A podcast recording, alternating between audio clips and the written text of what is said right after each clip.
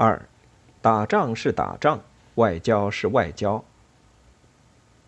一九七零年下半年，随着美国军队撤出柬埔寨，东南亚局势又重新恢复到先前的状态。周恩来等显然希望重新恢复中美和解的尝试，因此不仅推动释放美籍犯人华里柱主教，而且推动邀请毛泽东的老朋友美国记者斯诺夫妇来华。并安排其在十月一日上了天安门城楼，与毛泽东见了面。周恩来还在外交部的安排意见上批示，建议主席在最近几天接见斯诺一次。但是毛泽东虽批示同意，随后却又将此事置之脑后不提，显示他对马上进行策略调整还没有做好足够的心理准备。足以说明毛泽东这时对调整此前政策在心理上和政策上颇难转圜的一个例子，是中缅两国恢复外交关系的问题。这时，缅甸政府派人来京，表示希望与中国恢复外交关系，周恩来等表示赞成，但考虑到中缅复交对依靠中国开展武装斗争的缅共可能带来的刺激，周恩来和外交部都建议由毛出面做劝说工作。故十月一日，中方也有意将在京的缅共中央副主席德钦巴登顶安排到了天安门城楼上参加检阅，并见毛泽东。毛泽东固然不反对中缅复交，但是他在把外交部关于缅甸奈温政府希望和中国恢复1967年以来基本中断了的外交关系的消息转告给德钦巴登顶时，却明确表示说。奈温、吴努这两派都是反共、反人民的。即使我们同奈温政府恢复国家关系，也不会影响你们打仗。你们再好好打一下，把缅甸东北部大片地区打下来，把腊戍打下来，有十几万、二十几万人口，那就好办了。你们就有发言权了。打仗是打仗，外交是外交。我们同四十多个国家建立了外交关系。基本上是靠这些国家的人民，不是靠这些国家的政府。苏联是靠这些国家的政府，不是靠这些国家的人民，这是路线问题。毛泽东这时开始逐渐下定决心，对美和解的情况也颇为相似。首先，这在很大程度上是因为美国政府不断释放缓和善意。从十月开始，尼克松就一再做出姿态，表示愿意与中国和解。他不仅公开谈话，表示希望访问中国，并且接连委托巴基斯坦总统和罗马尼亚总统向中国方面转达希望选派高级代表秘密访问北京的愿望。这给毛泽东提供了一个转圜的台阶。其次，即使在这种情况下，毛泽东也还是需要给自己找到一个合适的理由。因此，他反反复复一直考虑到这一年的十二月十八日。在读到斯诺发表在意大利《时代周刊》上的一篇文章，注意到斯诺认为中国建立广泛的反帝统一战线，并不排除美国人的观点后，他的思想才好像豁然开朗。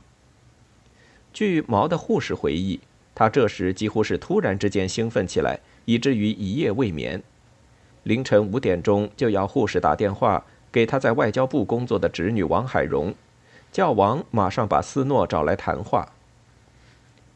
毛泽东告诉斯诺的想法很简单：尼克松既然有求于自己，到处写信和找人传话，说要派代表来中国，为什么不让他来？尼克松固然是最反动的垄断资本家的代表，但正因为如此，他的欺骗性也小一点，且敢于采取与中国和解的步骤。因此，像解决中美关系中最为棘手的台湾问题等等，中派左派是不行的。在现实要跟尼克松解决。当然，毛泽东对能否解决问题并不抱太大希望。问题是，既然判断这个时候可能逼着尼克松解决一点问题，就应该利用好这个机会。用毛的话来说，就是谈得成也行，谈不成也行，吵架也行，不吵架也行，都行。话放出去了。但是，真到要公开让美国人来时，考虑到他可能带来的巨大政治影响，不仅毛泽东，就是力推中美接触的周恩来和外交部也都变得犹豫不决了。在随后发生的乒乓外交问题上，这一点就表现得格外明显。一九七一年三月底，虽然中国方面已经在着手向美国政府释放和解信息，但他还是被参加日本名古屋世乒赛的美国乒乓球队提出的访华要求难住了。外交部研究再三，也没有敢于表示欢迎。他在给中央的报告中表示，在这个问题上，还是应该着重考虑政治影响，因为美左派和有影响的人物均尚未访华，由乒乓球队打头阵，政治上不很有利。故报告建议告诉美国球队，现在访华时机尚不成熟。对此，周恩来也一样不敢表示异议。只好批示你同意。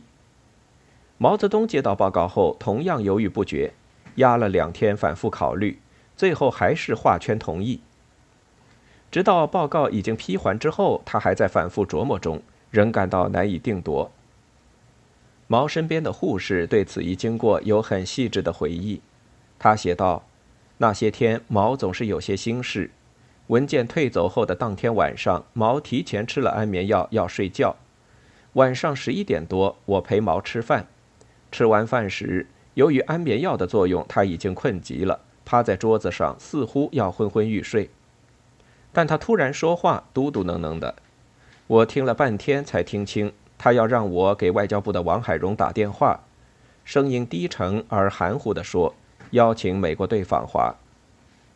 护士怕听错了，之后又特意大声询问，并且反问道。您吃过安眠药了？您说的话算数吗？毛着急了，一挥手说：“算，赶快办，要来不及了。”从反帝革命转向对美和解之难，还可以从1971年5月29日中共中央政治局就中美会谈问题提交给毛泽东和林彪的报告中看出来。由于尼克松明确表示了愿意前来中国访问。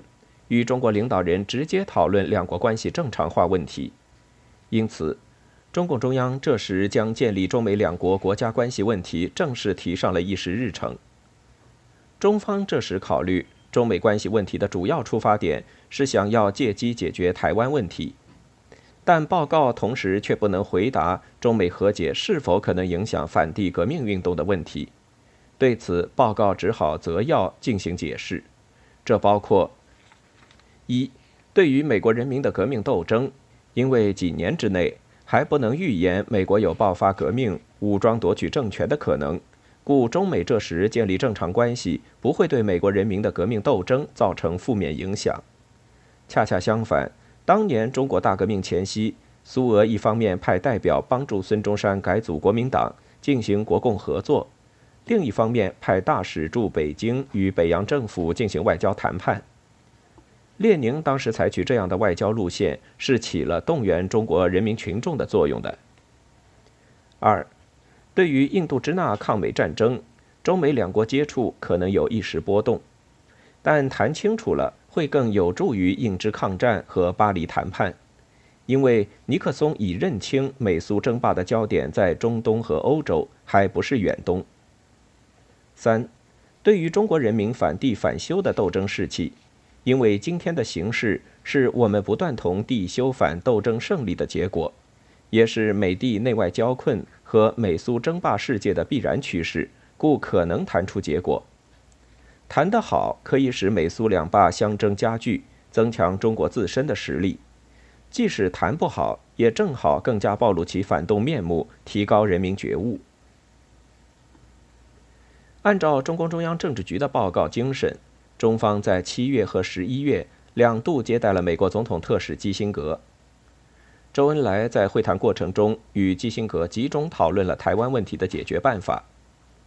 在基辛格基本上接受了中方关于撤军、废约、不搞两个中国、一中一台等条件之后，双方最后开始起草尼克松访华公报。从公报内容确定的经过也可以看得很清楚。